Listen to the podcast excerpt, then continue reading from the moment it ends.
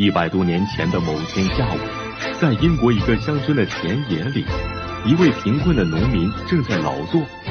忽然，他听到远处传来了呼救的声音。原来，一名少年不幸落水了。农民不加思索，奋不顾身地跳入水中救人，孩子得救了。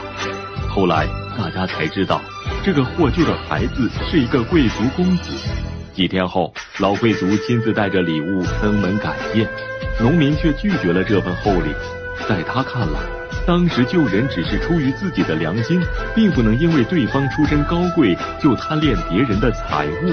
老贵族非常敬佩农民的善良与高尚，感念他的恩德，于是决定资助农民的儿子到伦敦去接受高等教育。农民接受了这份馈赠。能让自己的孩子受到良好的教育，是他多年来的梦想。老贵族也很快乐，因为他终于为自己的恩人完成了梦想。